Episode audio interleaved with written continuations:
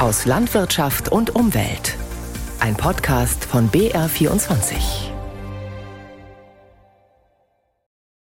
Dieses Gesetz schafft Rechtssicherheit, es schützt die Verbraucherinnen und die Verbraucher vor den hohen Energiepreisen. Die Menschen haben Angst, dass sie das von der Ampel verordnete Gesetz sich nicht leisten können. Ein Riss und dann kann in der Region, in der Gegend generell der Wolf entnommen werden. Die zehn Jahre Zulassung das korrespondiert nicht mit dem Willen der Mehrheit der Menschen in der, innerhalb der Europäischen Union. Wir brauchen, um so einen Stall abbezahlen zu können, 25, 30 Jahre. Und da brauche ich ja Sicherheit für diesen Zeitraum und nicht für die nächsten zwei Jahre irgendwelche Zugeständnisse, die vielleicht dann doch nicht eingehalten werden. Heizungsgesetz, der Wolf in Bayern, Glyphosat, die Lage der Landwirte. Das sind nur einige der Themen, die uns 2023 bewegt haben. Was hat sich getan in diesem Jahr? Darum geht es in der folgenden knappen Stunde. Gemeinsam mit meinen Redakteurskolleginnen und Kollegen, mit Landwirten und Forschenden blicken wir zurück auf das Jahr in Landwirtschaft und Umwelt. Mein Name ist Michael Krah. Schön, dass Sie dabei sind. Es war ein Dreivierteljahr das Thema in Deutschland, das sogenannte Heizungsgesetz. Neue Heizungen sollten schon ab 2024 überwiegend nur noch mit erneuerbarer Energie betrieben werden. Hausbesitzer sorgten sich wegen enormer Kosten. Nach massiver Kritik passierte das Gesetz schließlich den Bundestag, aber in abgeschwächter Form. Eine unmittelbare Austauschpflicht gibt es nicht mehr und Hausbesitzer müssen erst aktiv werden, wenn ihre Gemeinde eine Wärmeplanung vorlegt. Obendrein gibt es Zuschüsse von bis zu 70 Prozent. Die Gemüter haben sich mittlerweile beruhigt. Doch was bringt das neue, abgeschwächte Gesetz jetzt noch fürs Klima? Lorenz Storch. Bei der Bundestagsdebatte zum Heizungsgesetz vergangene Woche schaut linken Fraktionschef Dietmar Bartsch mit sorgenvoller Miene ins Plenum. Als der erste Entwurf vorlag, habe ich ja nach dem klimapolitischen Effekt gefragt. Und die Antwort lautete da 1,4 Prozent weniger CO2-Emissionen bis 2030 im Vergleich zu heute. Das ist ja ehrlich gesagt deprimierend wenig. Und diese 1,4 Prozent beziehen sich ja noch auf das Ursprungsheizungsgesetz, das in der Zwischenzeit deutlich abgeschwächt wurde. Lohnt sich das überhaupt? fragte Alexander Dobrindt von der CSU. Auf unsere Anfrage hin konnten Sie ja nicht mal sagen, was dieser Heizhammer an CO2-Einsparungen bringt. Jetzt tauchen auf einmal Schätzungen auf, die Sie anscheinend nicht in der Lage sind, richtig zu interpretieren. Drei unterschiedliche Szenarien werden jetzt plötzlich dargestellt. Die Studie, die Dobrindt meint, stammt vom Öko-Institut, das zusammen mit anderen im Auftrag der Bundesregierung die sozusagen amtliche CO2-Bilanz erstellt.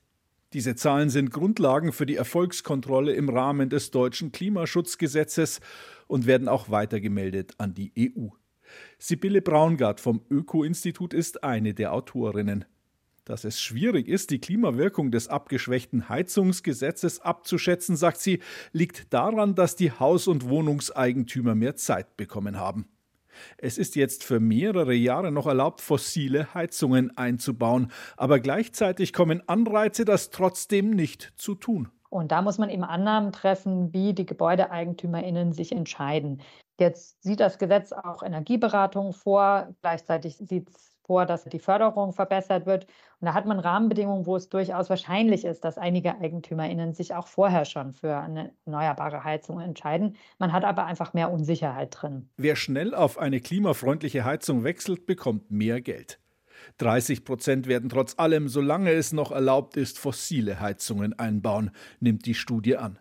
In diesem Fall bringt das abgeschwächte Gesetz immerhin noch 75 Prozent des ursprünglich erhofften Nutzens für das Klima. Ob das jetzt viel oder wenig ist, kommt auf den Blickwinkel an. Einerseits spart Deutschland da 2030 tatsächlich nur etwas mehr als ein Prozent seiner gesamten Klimagase ein. Andererseits, von den Emissionen des Gebäudesektors ist es immerhin schon ungefähr ein Zehntel. Und gerade der gilt als besonders harte Nuss. Denn das Auswechseln all der Öl- und Gasheizungen in Deutschland ist ein langwieriges Geschäft, das nicht auf einen Schlag erledigt werden kann, sondern nur Stück für Stück.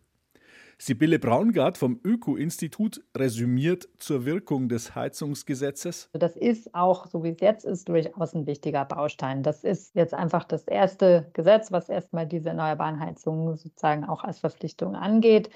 Der ganze Prozess, denke ich, ist allen klar, war jetzt äh, nicht optimal.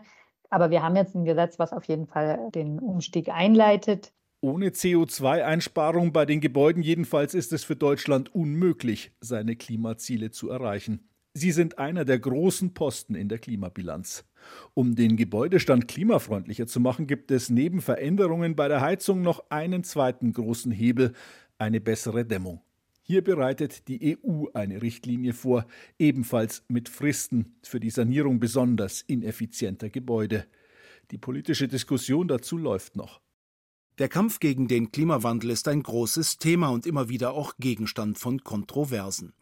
Weniger umstritten ist, dass wir uns anpassen müssen an immer wärmere Zeiten. Das gilt für die Land- und Forstwirtschaft, aber auch für Städte und Gemeinden, vor allem im Süden Deutschlands, wo sich das Klima in den kommenden Jahrzehnten besonders stark erwärmen wird. Doch wie weit sind wir mit der Anpassung? Das wollten wir wissen vom Deutschen Institut für Urbanistik, das Gemeinden bei Zukunftsaufgaben berät. Jens Hasse befasst sich dort mit Klimaanpassung. Er meint, um die Umsetzung stehe es gar nicht so schlecht. Nach unserer Beobachtung findet insbesondere in den größeren Städten, aber auch in allen Städten und Gemeinden, wo solche Klimaanalysen das Bedarf ergeben haben, findet einiges statt, gerade im Neubaubereich. Dort werden Bauleitplanungen gut ausgestattet. Aber der Bestand ist natürlich die Schwierigkeit. Also alles, was bereits gebaut ist, kann nicht sofort umgebaut werden. Und hier ist es ganz entscheidend, dass quasi so Sanierungsgelegenheiten, Umbaumaßnahmen und ähnliches genutzt werden, um mehr Grün in die Stadt zu bringen, um Verkehrs Verkehrsflächen zu entsiegeln, wenn es irgendwie geht. Also einfach Versickerung möglich zu machen und auch natürlich Platz für Starkregen gegebenenfalls zu schaffen. Beim Neubau seien die Möglichkeiten dagegen sehr zahlreich. Jens Hasse nennt eine ganze Reihe von Maßnahmen. Zum einen ist es wichtig, dass Sie früh sich überlegen, was wollen wir eigentlich in der Kommune. Das fängt schon bei Flächennutzungsplanung an, indem man beispielsweise sagt, das ist ein Bereich, in dem besondere Aufmerksamkeit auf Klimaanpassung gelegt werden muss und entsprechende bestimmte Bebauungen dann nicht mehr möglich sind. Sie müssen von vornherein darauf achten, dass sie nicht zu viel versiegeln. Das heißt also entweder durchlässige Beläge oder eben einfach weniger Außenbereichsparkplätze schaffen. Die gehören unter die Häuser heutzutage und zwar nicht in Tiefgaragen, sondern einfach ins Erdgeschoss. Und dann muss man eben höher bauen, wenn es, wenn es unbedingt alleinstehende Gebäude sein müssen. Wir brauchen mehr Versickerungsmaßnahmen in der Stadt auch, wo es immer möglich ist im Boden. Und insbesondere brauchen wir multi multifunktionale Flächen, die eben dann in der Lage sind, auch Starkregenabfluss aufzunehmen, ohne dass es dann zu Schaden kommt. Es tut sich einiges in Städten und Gemeinden, sagt Jens Hasse. Aber wird das reichen? Wie zuversichtlich ist er da? Ich bearbeite das Thema Klimaanpassung, Klimavorsorge jetzt seit über 15 Jahren und habe zwischendurch schon meine Zweifel gehabt. Wenn ich jetzt aber beobachte, wie viele Kommunen tatsächlich in den letzten vier, fünf Jahren tätig geworden sind, bin ich guter Dinge, dass es auch jetzt bald in die Umsetzung geht. Es gehört so ein bisschen Mut und Kreativität dazu. Das muss man verbinden mit Stadtentwicklung, das muss man mit unser Dorf soll schöner werden, das muss man mit demografischem Wandel oder mit Quartierssanierung verbinden. Dann haben auch alle was davon. So die Einschätzung von Jens Hasse, Teamleiter Klimaanpassung beim Deutschen Institut für Urbanistik. Die Anpassung an ein sich veränderndes Klima im Vergleich zu Städten und Gemeinden ist die Herausforderung für die Landwirtschaft noch größer, findet sie doch weitestgehend ungeschützt vor Klimaeinflüssen statt.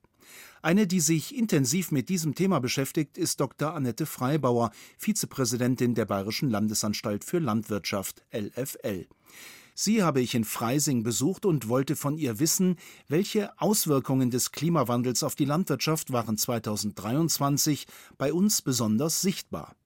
Das Jahr hat eigentlich in keiner Jahreszeit so richtig gut für die Bauern gepasst. Zuerst war es zu kalt und zu nass, dann war es zu heiß und zu trocken, dann zwischendurch wieder zu kalt und zu nass und am Ende wieder sehr, sehr lang trocken, sodass immer dann, wenn man gerade die Kulturen aufs Feld bringen wollte oder zum richtigen Zeitpunkt düngen oder am Ende ernten, es immer schwierig war, aufs Feld zu kommen, dann wieder auch einen guten Auflauf von den Kulturen zu haben. Also so jede Herausforderung, die egal welche Kultur dieses Jahr haben konnte, hat irgendwo in Bayern Probleme gemacht.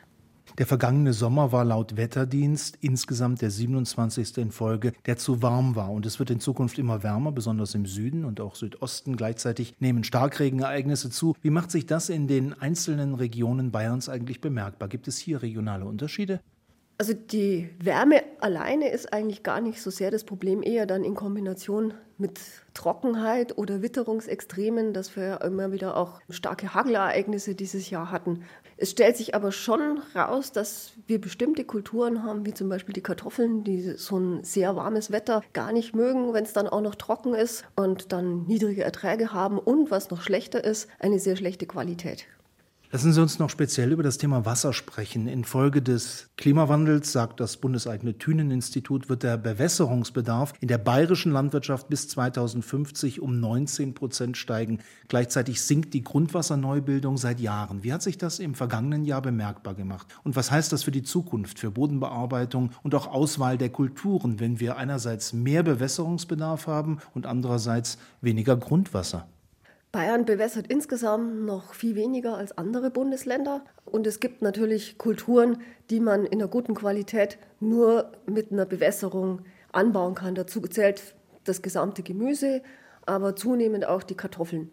Wenn wir diese Kulturen weiterhin für einen heimischen Bedarf in Bayern anbauen wollen, werden wir sie notwendigerweise auch weiter bewässern müssen. Das heißt aber nicht, dass da unendlich viel Bewässerungsmenge, also Wasser auf die Kulturen kommt, aber halt genau in diesen kritischen Phasen. Es kann aber nicht sein, dass dafür immer nur das Grundwasser genutzt wird, weil dort auch Bayern sehr restriktiv mit Genehmigungen vorgeht. Es muss zunehmend auch darum gehen, Wasser in der Landschaft zu speichern, zum Beispiel von Winter in den Sommer hinein mit kleinen saisonalen Speichern mit der Aufhöhung von Teichen, in denen man dann eben noch zusätzliches Wasser parken kann für die kritischen Phasen. Aber natürlich sind die Landwirte jetzt schon dabei, zum Beispiel mit Mulchsaat, also so, dass immer noch Pflanzenmaterial auf dem Boden liegen bleibt, verdunstungssparende Landwirtschaft zu betreiben. Und das muss noch viel stärker weitergehen so. Nun ergeben sich aus der Notwendigkeit, sich an den Klimawandel anzupassen, manchmal ja auch Chancen, zum Beispiel in Form von ganz anderen Kulturen, die bisher bei uns nicht vorkamen. Ja, wir selbst forschen zum Beispiel an ganz wilden Kulturen wie Kichererbse und Erdnuss, die man eigentlich eher aus den Subtropen und Tropen kennt. Aber eine andere Kultur, der Soja, hat in Bayern schon eine richtige Erfolgsgeschichte hinter sich gebracht. Soja wird hier vor allen Dingen in Niederbayern oder in Franken, wo es warm genug ist, angebaut und war vor wenigen Jahren noch gar nicht denkbar. Und jetzt ist die Vegetationsperiode lang genug und warm genug, dass Soja auch wirklich abreift und gute Erträge bildet und dann natürlich auch gentechnikfreie heimische Futtermittel oder auch Tofu bildet. Annette Freibauer war das Vizepräsidentin der Bayerischen Landesanstalt für Landwirtschaft. Pflanzen anpassen an schlechter werdende Bedingungen. Dabei helfen soll auch die sogenannte grüne Gentechnik. Dabei werden nicht wie bei der klassischen Gentechnik fremde Gene ins Pflanzengenom eingebaut, bei der neuen grünen Gentechnik werden nur einzelne Bausteine oder Gene gezielt verändert, mit Techniken wie die der Genschere CRISPR-Cas, die so präzise wie nie in das Pflanzenerbgut eingreifen. Faktisch sind diese Veränderungen durch Genscheren nicht mehr zu unterscheiden von klassischer Züchtung, nur dass sie schneller sind. Die EU-Kommission will die Anwendung der grünen Gentechnik jetzt erleichtern. Ein Gesetzentwurf wurde Mitte des Jahres vorgestellt. Ist damit der Weg für die grüne Gentechnik frei? Jutta Schilcher mit einem Überblick. Gerste, die durch längere Wurzeln leichter Nährstoffe aus dem Boden aufnehmen kann und damit weniger Dünger braucht, das ist ein Forschungsprojekt des Agrarbiologen Nikolaus von Viren vom Leibniz-Institut für Pflanzengenetik und Kulturpflanzenforschung in Gattersleben. Er setzt auf grüne Gentechnik, auf neue gentechnische Verfahren mit Hilfe der Genschere CRISPR-Cas, weil neue Sorten so wesentlich schneller gezüchtet werden können. Ihm ist wichtig, dass wir da technologieoffen bleiben, weil es jetzt höchste Zeit ist. Wir müssen alle Register ziehen, um mit dem Klimawandel, der viel schneller und vehementer über uns eingebrochen ist als eigentlich noch vor wenigen Jahren gedacht, um dem entgegenzutreten. Dazu gehört für den Wissenschaftler auch, dass er im Freiland forschen kann. Das derzeit geltende Gentechnikrecht schafft hier extrem viele Hürden, künftig könnte es aber leichter werden für den Wissenschaftler. Die EU-Kommission hatte im Juli einen Vorschlag vorgelegt, der Erleichterungen für die neuen gentechnischen Verfahren bringt oder wie Kritiker es formulieren, das Gentechnikrecht aufweicht. Einer der Kritiker ist Peter Röhrig, Geschäftsführer beim Bund Ökologische Lebensmittelwirtschaft BÖLW. Auf dem Tisch liegt ein äh, Gesetzesvorschlag, der so diskutiert wird, dass am Ende zwar Gentechnik drin ist, aber nicht mehr erkennbar sein wird. Dass Transparenz und Wahlfreiheit damit geschliffen werden. Kritik kommt auch von Öko-Anbauverbänden wie Bioland, dem Bund Naturschutz in Bayern und anderen Umweltverbänden. Sie stört, dass es künftig bei genomeditierten Pflanzen keine Kennzeichnung mehr braucht, wenn sie so auch natürlich oder durch konventionelle Züchtung hätten erzeugt werden können, sie also keine artfremden Gene enthalten. Man spricht von der NGT-Kategorie 1. Hier muss nur noch das Saatgut gekennzeichnet werden und nicht mehr die daraus entstandenen Lebensmittel. Die überwiegende Mehrheit der Wissenschaftler sieht nämlich keine Gefahr für Mensch und Umwelt durch die neuen gentechnischen Methoden, wohl aber viele Verbraucher, die Skepsis ist groß. Die spanische EU-Ratspräsidentschaft möchte das neue Gentechnikgesetz möglichst schnell auf den Weg bringen, also durch Parlament und Rat, was Befürworter wie Gegner in den vergangenen Wochen zu zahlreichen öffentlichen Briefen an EU und Europaparlament, aber auch an die deutsche Politik veranlasst hat. Am Abstimmungsverhalten der Bundesregierung wird das wohl nichts ändern. Aller Voraussicht nach wird Deutschland sich bei dem Thema enthalten, denn zuständig sind gleich drei Ministerien, die sich nicht einig sind. Umwelt- und Verbraucherschutzministerin Lemke und Landwirtschaftsminister Özdemir von den Grünen treten eher auf die Bremse. Forschungsministerin Stark-Watzinger von der FDP ist grundsätzlich offen für die Neuerungen. Einig sind sich Gegner und Befürworter der neuen gentechnischen Verfahren immerhin in einem Punkt der Sorge um die Patente. Wenn sich große, finanzstarke Konzerne die Patente sichern, könnte Saatgut deutlich teurer werden. Peter Röhrig vom BÖLW warnt. Der Motor der Gentechnik sind die Patente. Durch Patente können auch global agierende Unternehmen ein Stück mehr Geld abschöpfen aus der Landwirtschaft, aus der Ernährung. Auch Agrarbiologe von Viren findet, das Patentrecht muss nochmal angefasst werden, um gute Lösungen für die Pflanzenzüchter zu finden. Aber das Patentrecht ist ein eigener Rechtsbereich. Im neuen von der EU geplanten Gentechnikgesetz kommt es nicht vor. Wenn es angepackt wird, wird es sicher ähnlich schwer zu regeln sein wie die grüne Gentechnik. Viel diskutiert wurde 2023 neben Klima und Klimaanpassung auch die Nutztierhaltung. So steht etwa die ganzjährige Anbindehaltung von Kühen in der Kritik und soll nach Plänen der Bundesregierung ab 2028 verboten werden. Aber wie steht es insgesamt um das Tierwohl in Bayerns Betrieben? Das wollte ich von meiner Kollegin Christine Schneider wissen. Also ist Tierwohl die Ausnahme in der Nutztierhaltung oder doch eher die Regel und einzelne Verstöße verzerren nur das Gesamtbild? Die Frage ist, was man unter Tierwohl versteht. Es gibt in Deutschland ein Tierschutzgesetz, das wird jetzt gerade überarbeitet. Seit Mai kursiert ein Referentenentwurf, in dem unter anderem drinsteht, dass spätestens fünf Jahre nach Inkrafttreten die ganzjährige Anbindehaltung im Kuhstall verboten werden soll. Seit Mai hat man allerdings nichts mehr davon gehört. Das dauert also noch. Ganz generell an das derzeitige Tierschutzgesetz halten sich sicherlich 99,9 Prozent der Landwirte und schwarze Schafe, Meide gibt's halt immer und überall. Aber ist die Haltung von Schweinen auf nackten Betonspaltenböden Tierwohl? Das ist Standard und erlaubt, aber ist es Tierwohl? Oder ist es Tierwohl, den Schweinen die Schwänze zu kopieren?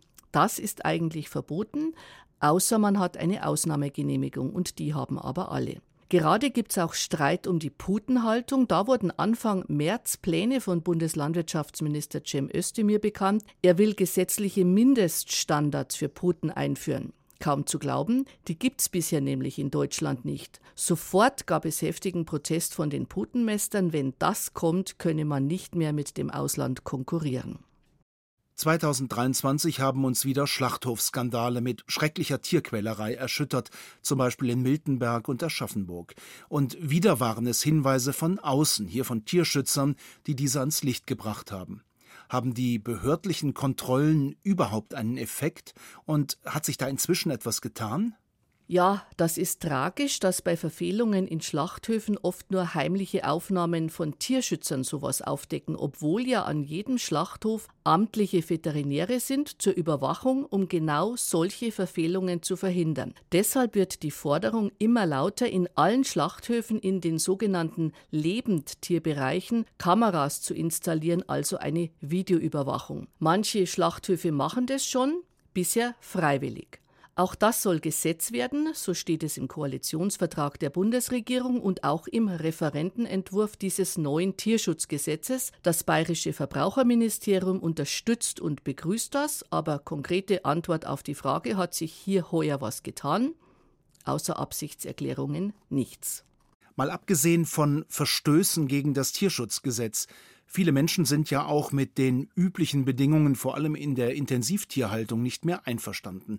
Hier gibt es ja etwas mehr Übersicht im Handel durch die Kennzeichnung auf der Fleischverpackung nach Haltungsstufen 1 bis 4. Hinzu kam 2023 das Gesetz zur staatlichen Tierhaltungskennzeichnung. Christine, was ist daraus geworden und äh, was bringt die für das Tierwohl? Ja, es gibt ja seit Jahren freiwillige Tierwohlsiegel mit verschiedenen Haltungsstufen. Das ist durchaus eine Orientierung für den Verbraucher. Aber diese Siegel verbessern das Tierwohl nicht. Sie dokumentieren einfach nur, so oder so werden Tiere gehalten. Außerdem sind diese Papperl nur auf verpacktem Fleisch im Supermarkt drauf, nicht beim Metzger. Ja, und das staatliche Tierwohlsiegel, eine unendliche Geschichte. Vor sieben Jahren hat ja schon der damalige Bundeslandwirtschaftsminister Christian Schmidt ein staatliches Label angekündigt. Seine Nachfolgerin Julia Klöckner hat dann versprochen, wer einen Stall tierwohlgerecht baut, bekommt 80 Prozent Zuschuss. Beides heiße Luft. Unter Cem Özdemir ist es nun endlich gelungen, dass heuer im August ein Tierhaltungskennzeichnungsgesetz in Kraft getreten ist. Mit zwei Jahren Übergangsfrist heißt, ab Herbst 2025 muss Fleisch gekennzeichnet sein, auch Frischfleisch bei Metzger. Gilt vorerst nur für Schweinefleisch und soll dann aber auch auf andere Tierarten ausgeweitet werden. Aber nochmal, bringt so eine Kennzeichnung was fürs Tierwohl? Das entscheidet der Verbraucher, der erfahrungsgemäß meist das Fleisch mit der niedrigsten Haltungsstufe kauft. Warum? Weil es billiger ist. Im August gab es ja einen ziemlichen Knall. Das Kompetenznetzwerk Nutztierhaltung, eher bekannt als Borchert-Kommission, beendete seine Arbeit. Das Gremium unter dem Vorsitz des ehemaligen Bundesagrarministers Jochen Borchert hatte ein Konzept für einen Umbau der Tierhaltung hin zu deutlich höheren Tierwohlstandards vorgelegt, das in der Fachwelt auch gut aufgenommen worden war. Wichtig dabei, das Konzept sah eine langfristig gesicherte Finanzierung in Milliardenhöhe vor, damit Landwirte nicht auf den Kosten sitzen bleiben. Am Ende war die Ampelkoalition dazu aber nicht bereit. Daraufhin löste sich die Kommission auf. Kein gutes Zeichen für den Tierschutz, oder Christine? Nein, natürlich kein gutes Zeichen. Experten haben ja schon x-mal vorgerechnet, dass man pro Jahr vier bis fünf Milliarden Euro braucht, damit Landwirte ihre Ställe tierwohlgerechter umbauen und Fleisch für die Verbraucher erschwinglich bleibt.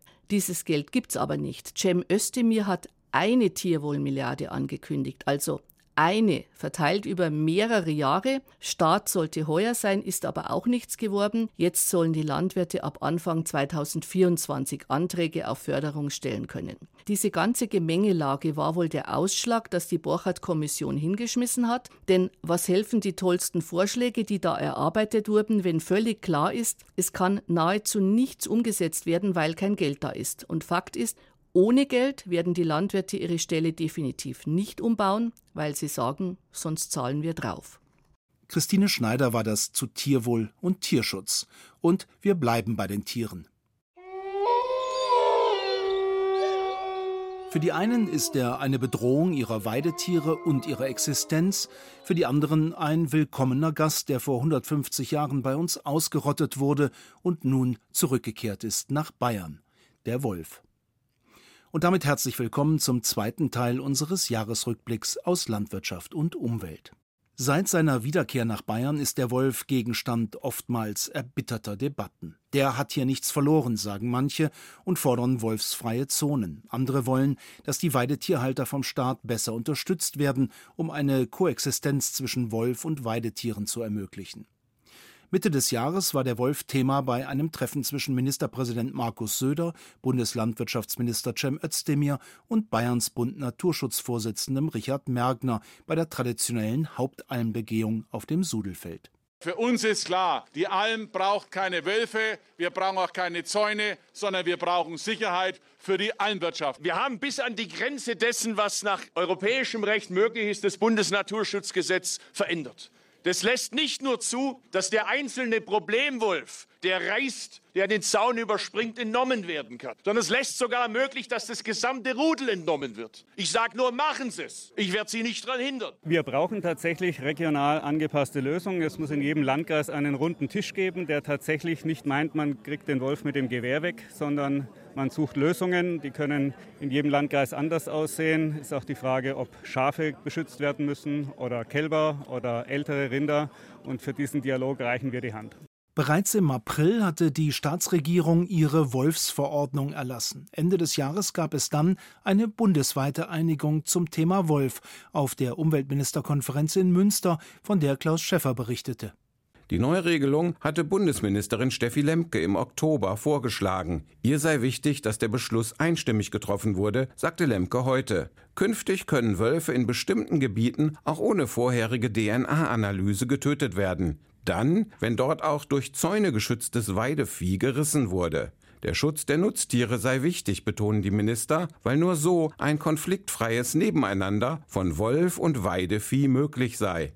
EU-weit steht der Wolf unter Naturschutz. Deshalb waren Tierschützer gegen erleichterte Abschussregeln. Weidetierhalter hatten dagegen noch gestern in Münster demonstriert. Ihnen gingen die Vorschläge der Bundesumweltministerin nicht weit genug. Eine Kollegin, die die Debatte um den Wolf bei uns seit langem verfolgt, ist Doris Fenske. Doris, jetzt haben wir eine bayerische Wolfsverordnung, gegen die bereits jetzt geklagt wird und auch eine Beschwerde bei der EU-Kommission läuft. Und wir haben eine bundesweite Einigung. Was ist der Unterschied zwischen den beiden? Also die bayerische Wolfsverordnung sagt, ein Riss reicht, dann darf geschossen werden. Sie gilt aber nicht überall in Bayern, sondern nur dort, wo Herdenschutz den Tierhaltern nicht zugemutet werden kann, also zum Beispiel im Berggebiet. Ansonsten nur dann, wenn sich Wölfe Siedlungen und Stallungen über mehrere Tage lang nähern oder aggressives Verhalten gegenüber Menschen zeigen. Zuständig für die Abschussgenehmigung wäre dann das jeweilige Landratsamt. Die bundesweite Einigung, die gilt dort, wo es gehäuft zu Rissen kommt. Voraussetzung dafür, die Grundanforderung an den Herdenschutz ist erfüllt mit einem wolfsabweisenden Elektrozaun. Also wenn die Tierhalter ihren Beitrag leisten und es dennoch zu Rissen kommt, also ein Wolf diesen Zaun überwindet, sollen Abschüsse unbürokratisch und zeitnah genehmigt werden. Denn die Wissenschaft sagt ja, Wölfe kommen vor allem innerhalb der nächsten paar Tage an den Ort zurück, wo sie Tiere gerissen haben. Die Genehmigung soll in diesem Fall die jeweilige Bezirksregierung erteilen. Aber was gilt denn nun jetzt, die bayerische Wolfsverordnung oder die bundesweite Einigung? Laut bayerischem Umweltministerium gelten in Bayern tatsächlich beide Regelungen, auf was sich die Umweltminister bundesweit geeinigt haben, aber auch die bayerische Wolfsverordnung. Nun steht der Wolf ja noch immer unter strengem Naturschutz, international und nach EU-Naturschutzrecht. Hat die Einigung der Umweltminister da überhaupt Bestand oder ist sie eventuell juristisch angreifbar? Nein, das ist ja genau das, was Umweltministerin Steffi Lemke betont. Sie hat einen Vorschlag gemacht, der nicht in Widerspruch zum geltenden Naturschutzrecht steht. Es geht um eine praxistaugliche Lösung im bestehenden Rechtsrahmen, also eine Lösung, die sofort umgesetzt werden kann. Anders die bayerische Wolfsverordnung, da muss man noch abwarten, ob die vor Gericht Bestand hat. Nun haben die bisherigen Wolfsübergriffe bei uns in Bayern ja fast alle auf ungeschützte oder unzureichend geschützte Nutztiere stattgefunden. Gleichzeitig wird ja viel über Herdenschutz diskutiert, also gute, stabile Elektrozäune und dazu gegebenenfalls auch noch Herdenschutzhunde. Schäfer, die so etwas haben, sind damit meist auch zufrieden. Eine Förderung gibt es auch. Und in anderen Ländern hat man damit auch viel Erfolg. Bei uns ist das noch immer eine Seltenheit. Warum tun sich die Tierhalter damit so schwer? Also dort, wo es möglich ist, einen Zaun aufzustellen, und das ist tatsächlich in großen Teilen Bayerns der Fall, da hätte man auch ohne Hund einen sehr guten Schutz vor dem Wolf allein mit einem sogenannten wolfsabweisenden Zaun. Vor allem dann, wenn es diese Zäune wirklich überall gäbe, weil wenn dann ein Wolf aus dem Nordosten oder Süden zu uns kommt, ein Durchzügler, dann lernt er eben erst gar nicht, dass Schafe in Bayern sehr leicht zu kriegen sind. Aber man muss auch sagen, ein Zaun bietet keinen hundertprozentigen Schutz. Der Zaun und zusätzlich Herdenschutzhunde bieten noch mehr Sicherheit, aber diese Hunde sind eben nicht für jeden geeignet. Wir kennen alle den Umgang mit Herdenschutzhunden nicht. Also das wäre für uns insgesamt ein Lernprozess für Spaziergänger, für Jogger, aber natürlich insbesondere die Tierhalter und ihre Nachbarn, die sich mit diesen besonderen Hunden dann auseinandersetzen müssen und sie auch akzeptieren müssen. Da braucht es viel Aufklärung und da können wir auch von anderen Ländern Ländern lernen, wie zum Beispiel der Ostschweiz. Und Herdenschutzhunde wären sicherlich vor allem eine Lösung für die Alpen, also auf Almen, überall dort, wo man eben nicht so ohne weiteres Zäune aufstellen kann. Abschüsse lösen das Problem nicht, sagen die Wolfsexperten der bayerischen Naturschutzverbände und auch der international renommierte Zoologe Professor Kurt Kotreschall, lange Lehrstuhlinhaber an der Uni Wien und Mitbegründer des Wolfsforschungszentrums im niederösterreichischen Ernstbrunn. Durch die Abschüsse würden Weidetierhalter allenfalls in einer falschen Sicherheit gewogen. Fakt sei, sagt Kurt Kotreschall, für jeden abgeschossenen Wolf kommen zwei neue nach. Wirklich sinnvoll sei allein der Herdenschutz. Mit Kurt Kotreschall hat meine Kollegin Doris Fenske im vergangenen April darüber gesprochen und über vieles andere Wissenswerte rund um den Wolf. Herr Professor Kotreschall, die Zahl der Wölfe steigt in Deutschland. Da ist es doch verständlich, dass Weidetierhalter zunehmend alarmiert sind. Wo sich Rudel mal angesiedelt haben, schauen Sie mal in Deutschland zum Beispiel in den ehemaligen Osten, auch nach Sachsen, da gibt es überall viele Rudel, steigt die Wolfsdichte nicht mehr weiter an, weil Wölfe eine sogenannte dichteabhängige Regulation haben. Das heißt, Wolfsrudel halten ihren Bereich sauber von Durchwanderern und halten einander auch auf Distanz. Das ist ein Mechanismus, der gut funktioniert. Wenn man allerdings keine Rudelbildung zulässt, dann hat man eigentlich laufend nur Schwierigkeiten, weil aus den starken Wolfspopulationen etwa im Norden Deutschlands, da gibt es ungefähr zweieinhalbtausend Wölfe aus Frankreich mit tausend Wölfen, aus Italien mit 3000 Wölfen etc. etc. wandern ständig Jungtiere zu. Das sind vor allem jene Wölfe, die sich natürlich auch an Weidetieren vergreifen, wenn es leicht geht. Und es geht in Landen wie Österreich und auch Bayern offenbar relativ leicht, weil man immer noch zu wenig auf Herdenschutz setzt. Immer wieder kommt das Argument, Wölfe vermehren sich so gut, der hohe Schutzstatus sei gar nicht mehr nötig. Erstens sind wir verpflichtet, auch Bayern, den Wolf in einem günstigen Erhaltungszustand zu haben. Das heißt, wie viele Wölfe das sind für Bayern oder Österreich, das vermag ich jetzt nicht zu sagen. Auf jeden Fall mehr als jetzt. Und dann kann man sogar regulieren, ob das klug ist, ist eine andere Frage, weil einfach in Wolfspopulationen reinzuschießen vermindert die Schäden an den Weidetieren nicht, wie das Beispiel Frankreich zeigt. Da schießt man jedes Jahr Letztes Jahr waren es 100 Wölfe, 10 Prozent der Population ab, Sondervereinbarung mit der EU oder sowas. Und was passiert? Die Zahl der gerissenen Weidetiere geht nicht zurück. Warum? Weil erstens die Weidetierhalter unter solchen Bedingungen eher auf Abschuss setzen und auf den Herdenschutz vergessen und zweitens, weil solchermaßen beschossene Populationen in ihrem Sozialverhalten gestört sind und eher dazu neigen, Weidetiere zu nehmen. Vor über 150 Jahren haben wir die letzten Wölfe in Bayern ausgerottet. Jetzt kommen sie wieder und das sorgt für hitzige Debatten. Mensch, Wolf, war diese Beziehung schon immer von großer Ablehnung geprägt? Der Wolf war dem Menschen niemals egal. Die Beziehungsgeschichte zwischen Wolf und Mensch war in den letzten 40.000 Jahren ja durchaus wechselhaft.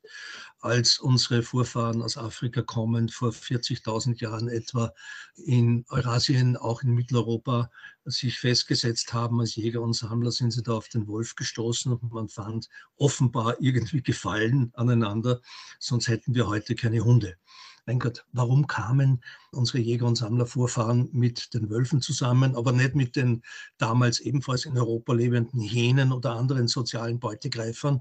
Das heißt, warum schlafen heute die zahmen Wölfe in unseren Betten und nicht die zahmen Hyänen? Also die Antwort ist relativ klar, weil es kein Tier da draußen gibt, das uns vom sozialen Mindset her so ähnlich ist wie der Wolf. Was schlagen Sie vor? Wie sollten wir mit dem Thema Wolf heute umgehen? Wir sollten uns daran gewöhnen, auch an große Beutegreifer, an den Wolf, an ein Zusammenleben mit Wolf. Relativ sachlich heranzugehen.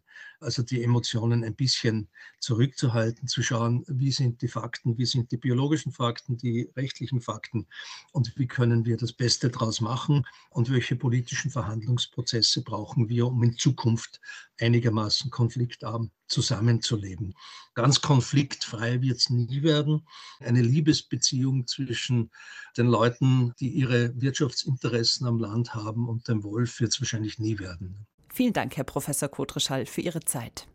Ein Abschießen von Wölfen wird das Problem nicht lösen können, sehr wohl aber ein konsequenter Herdenschutz durch Zäune und gegebenenfalls auch Hunde. Dabei schützen die gewaltigen Herdenschutzhunde Weidetiere nicht nur vor dem Wolf, sondern auch vor dem Bären. Und auch der hatte 2023 für einige Schlagzeilen gesorgt. Anfang März attackierte und verletzte ein Braunbär im Trentino einen Wanderer. Anfang April griff eine Braunbärin, ebenfalls im Trentino, einen 26-jährigen Jogger an und tötete ihn. Zwei Wochen später wurden dann im Landkreis Rosenheim zwei Schafe gerissen, drei weitere wurden verletzt, von denen zwei getötet werden mussten. Der Angriff wurde einem Bären zugeordnet. An den toten Tieren fanden sich zudem genetische Spuren eines Wolfs. Die Wogen schlugen auch in Bayern hoch, nicht nur bei den Weidetierhaltern, auch in der Bevölkerung. Doch wie groß ist die Gefahr bei uns in Bayern? Das wollten wir von Dr. Albin Blaschka wissen vom Österreich-Zentrum Bär Wolf Lux in Irtning in der Steiermark. Haben die Menschen in Bayern zu Recht Angst? Ängste sind immer ernst zu nehmen. Es geht hier um was Neues, was Unbekanntes und das ist natürlich immer was, was Verunsicherung und Angst auslöst. Das, was bei uns in Österreich oder auch eben dann in Bayern, äh, im südlichen Bayern da waren, das sind einzelne wandernde Männchen, die sich eben neue Lebensräume erkunden wollen und den Menschen als Wildtiere, als scheue Wildtiere generell aus dem Weg gehen. Gerade der Bär ist dafür bekannt, dass er sehr, sehr feine Sinne hat und hier Menschen aus dem Weg geht. Natürlich ein bisschen was anderes ist es, wenn man dann Muttertier mit Jungen hat. Da kann es beim Bären ein bisschen anders sein, wie man ja an dem tragischen Vorfall im Trentino gesehen hat. Aber generell, wenn man aufmerksam in der Natur unterwegs ist und so wie bei uns jetzt in Österreich oder in Bayern die Situation ist, besteht jetzt keine unmittelbare Gefahr. Bei der Diskussion um die großen Beutegreifer taucht immer wieder eine zentrale Frage auf. Kann eine Koexistenz gelingen? Zwischen den Wildtieren einerseits und Weidetierhaltern, Einwohnern und Freizeitsuchenden andererseits? Und wenn ja, was braucht es dafür? Es ist in vielen Bereichen eine Umstellung notwendig, also jetzt speziell auch in Richtung der Landwirtschaft, aber natürlich auch als Freizeitnutzer. Jeder, der in der Landschaft unterwegs ist, ist hier gefordert. Der Respekt den Wildtieren gegenüber und auch der Respekt gegenüber den anderen Landnutzern, dass ich hier auch als Freizeitnutzer halt vielleicht auch Einschränkungen in Kauf nehmen muss, wenn Tiere abgezäunt sind, hier gerade unterwegs sind. Wie wahrscheinlich ist es denn, dass sich der Braunbär in Bayern wieder ansiedelt, also heimisch wird?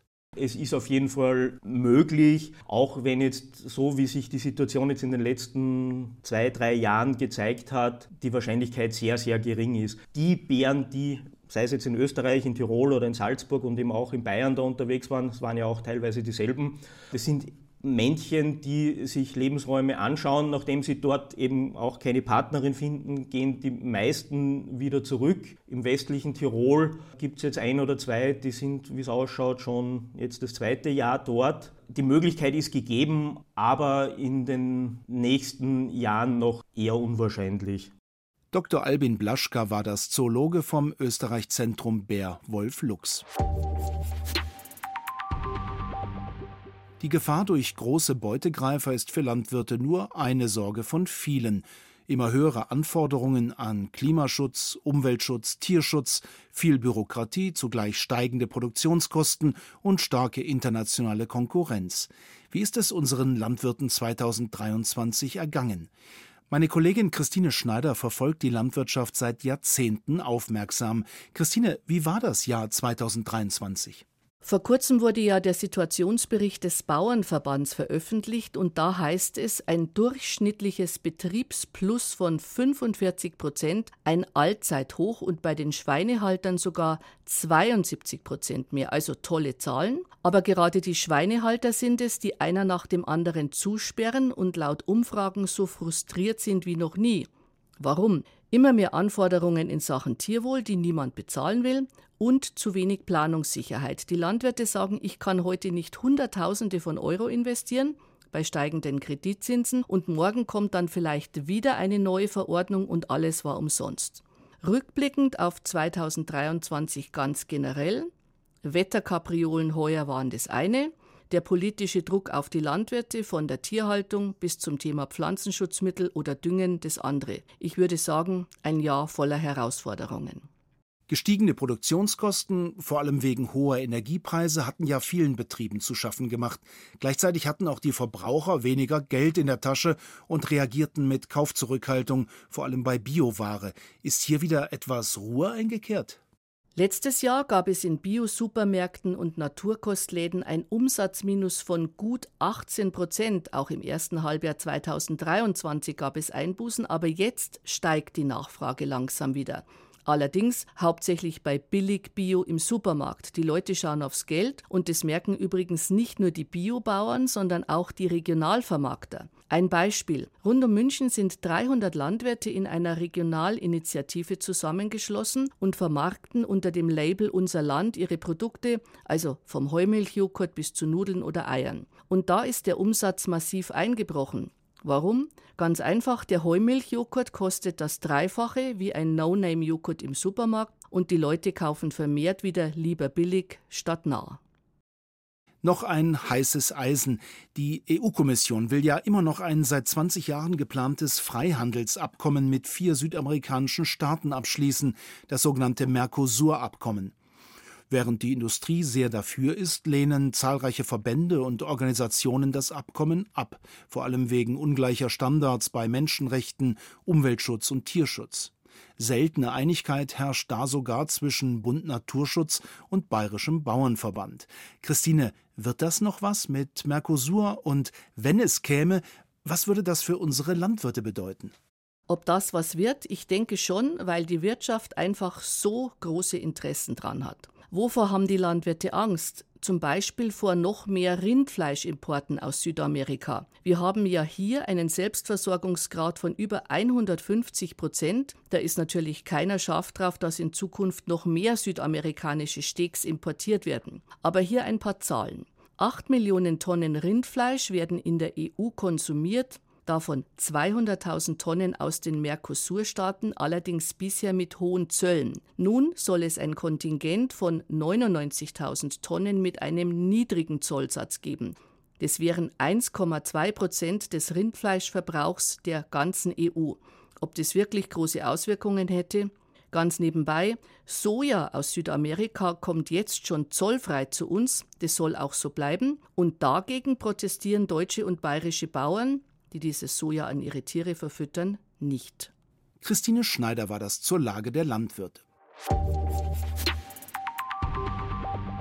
Zum Schluss noch ein letztes und schon altes Streitthema aus Landwirtschaft und Umwelt, sozusagen ein Evergreen, auch wenn dabei ganz und gar nichts grün ist.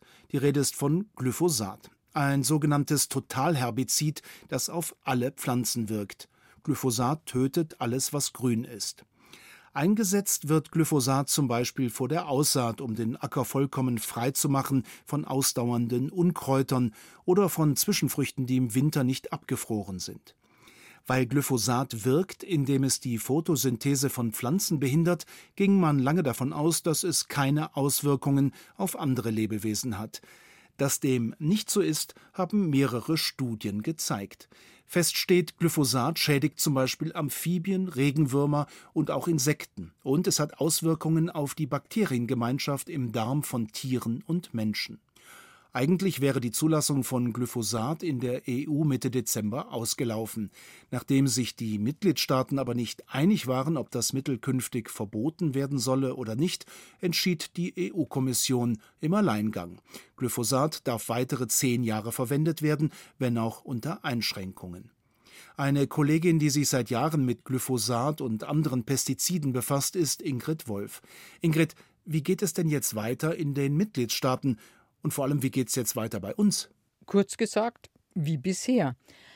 Also ich denke, es wird keine wirklich großen Veränderungen geben. Europaweit hat die Kommission eigentlich nur die Anwendung für die Vorerntespritzung, die sogenannte Sikation, verboten. Da kann man Glyphosat auf fast reifes Getreide spritzen, damit es schneller abreift und dann geerntet werden kann. Aber das war in Deutschland ohnehin schon nur in absoluten Ausnahmefällen erlaubt.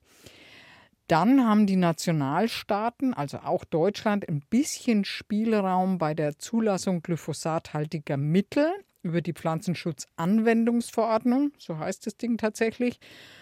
Und da ist es so, Glyphosat ist ja nur der Wirkstoff, äh, der dann in den eigentlichen Pflanzenschutzmitteln drin ist, die dann zum Beispiel Roundup heißen.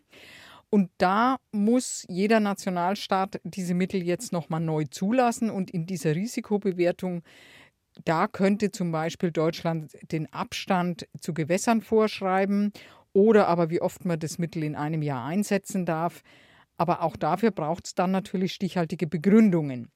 Ein nationales Glyphosatverbot, so wie es ja im Koalitionsvertrag eigentlich drinsteht, das sehe ich ehrlich gestanden nicht kommen. Das wird so einfach nicht gehen. Ganz abgesehen davon, dass ja die bayerische Landwirtschaftsministerin Kaniber schon angekündigt hat, also sollte Özdemir, der Bundeslandwirtschaftsminister, tatsächlich auf die Idee kommen mit so einem nationalen Glyphosatverbot, dann würde sie dagegen sofort klagen. Und auch der Bayer-Konzern, der mit Pestiziden ja viel Geld verdient, der würde vermutlich klagen. So war es jedenfalls in Luxemburg. Da hat man versucht, in einem nationalen Alleingang Glyphosat zu verbieten. Und da hat Bayer geklagt und auch Recht bekommen. Nun gab es ja noch eine Entscheidung auf Europaebene, die im Hinblick auf die Pestizide wichtig war. Und zwar dieselbe Kommission, die jetzt Glyphosat für weitere zehn Jahre zugelassen hat, wollte den Pestizideinsatz insgesamt in der EU bis 2030 halbieren. Hier wiederum ist ja das EU-Parlament kräftig auf die Bremse gestiegen, indem es vor allem auf Betreiben der europäischen Konservativen dagegen gestimmt hat. Welche Auswirkungen wird das haben? Vor allem auf Bayern, wo die Staatsregierung ja beabsichtigt hatte, den Pestizideinsatz sogar schon früher zu halbieren, nämlich bis 2028. Gilt das jetzt noch? Ja, also Landwirtschaftsministerin Michaela Kanneber hat es zuletzt extra nochmal betont. Bayern hält an dem Ziel fest, will das Ziel aber auf ganz anderen Wegen erreichen als die EU. Also für Bayern gilt ganz klar, es wird keine Verbote oder verpflichtende Einschränkungen geben. Dafür kriegen die Landwirte, die sich an Pilotprojekten, wie man den Pestizideinsatz zum Beispiel durch neue Technik minimieren könnte, da kriegen die finanzielle Unterstützung. Und natürlich bieten auch Programme wie das Kulturlandschaftsprogramm zum Beispiel Anreize, weniger Gift einzusetzen.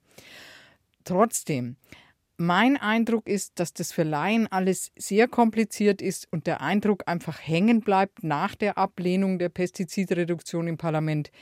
Der Eindruck ist, naja, vielleicht braucht es das gar nicht. Das sind einfach gespinnerte grüne Ideen. Und da kann man ganz klar sagen, dem ist nicht so.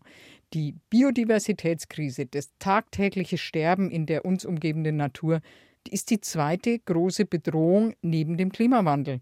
Und mit Kopf in den Sand ist leider gar nichts gewonnen. Bei allem Gegensatz in Sachen Glyphosat und Pestizide allgemein, irgendwie hatte ich in den vergangenen zwölf Monaten immer wieder den Eindruck, dass dieses Lagerdenken, also Bio gegen konventionell, allmählich in den Hintergrund tritt. Es gibt ja viele Konventionelle, die mit Augenmaß arbeiten, gerade beim Pestizideinsatz, und sich Anregungen von den Biokollegen holen und die quasi, ja, das Beste aus zwei Welten verbinden wollen. Täuscht das oder ist da was dran? Das stimmt natürlich. Solche Landwirte gibt es und hat es auch schon immer gegeben. Und auf lokaler Ebene funktioniert dieses Miteinander oft auch wirklich reibungslos. Aber dein Eindruck, dass die Lagerbildung abnimmt, den habe ich ehrlich gestanden ganz und gar nicht. Im Gegenteil, auf politischer Ebene wird mein persönlicher Eindruck, da wird gerade alles dafür getan, die Gräben eher zu vertiefen. Bei der Entscheidung bio oder konventionell spielt ja auch noch die Frage eine Rolle, kommen wir wirklich ganz ohne den Einsatz von Pflanzenschutz aus, wenn wir die Menschheit ausreichend mit guten Lebensmitteln ernähren wollen? Heikle Frage, oder? Naja, heikel finde ich sie nicht, nur schwer zu beantworten, weil es ist halt immer ein bisschen Kaffeesatzleserei dabei es gibt einfach unklare Komponenten. Wir wissen zum Beispiel nicht genau, welche Veränderungen der Klimawandel noch bringen wird, wen es dann genau trifft und in welcher Form. Einigkeit besteht weitgehend bei den Punkten Fleischkonsum und Lebensmittelverschwendung.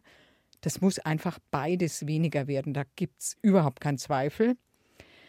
Wir brauchen im Moment enorm viel Ackerland, um darauf Tierfutter anzubauen. Das können wir uns in Zukunft einfach nicht mehr leisten, wenn alle satt werden sollen. Da braucht es einfach eine pflanzenbasiertere Ernährung. Weniger Lebensmittel wegschmeißen, ist eh klar. So, dann sind wir bei den strittigeren Punkten. Viele Wissenschaftler sagen auch, dass es ohne den Einsatz der neuen grünen Gentechnik nicht gehen wird, weil man damit zum Beispiel auch im Biolandbau die Erträge steigern könnte. Aber Gentechnik, das ist klar, das ist ein sehr umstrittener Punkt. Und als letztes Bio oder konventionell vermutlich beides, sage ich, weil mit Bio allein die Welt zu ernähren, das wird wegen der geringeren Erträge zumindest sehr, sehr schwer werden. Wie groß aber die jeweiligen Anteile am Ende sein müssten, das ist im Moment tatsächlich einfach sehr schwer zu beantworten. Ingrid Wolf war das mit ihrer Einschätzung, wie es weitergehen könnte in Sachen Pestizide und vor allem Glyphosat. Die Anforderungen an die Bauern im Bereich Umwelt und beim Tierwohl werden uns auch im neuen Jahr begleiten, zusammen mit der Frage, wie wir Erträge sichern können und das zu Bedingungen, zu denen die Landwirte auch wirtschaftlich arbeiten können. Eine Frage, die zum Jahresende noch einmal hochkochte durch Pläne der Bundesregierung, die Subventionen für Agrardiesel zu streichen und die Kfz-Steuerbefreiung für landwirtschaftliche Fahrzeuge. Die Reaktion der Bauern, massive Proteste überall in Deutschland und auch in Berlin und eine Kampfansage des Bauernpräsidenten Ruckwied. Dann werden wir ab 8. Januar überall präsent sein, in einer Art und Weise, wie es das Land noch nicht erlebt hat. Eine Drohung, die zeigt, wie blank die Nerven bei den Landwirten liegen. Das waren unsere Themen aus Landwirtschaft und Umwelt 2023. Dankeschön fürs Zuhören, sagt Michael Krah.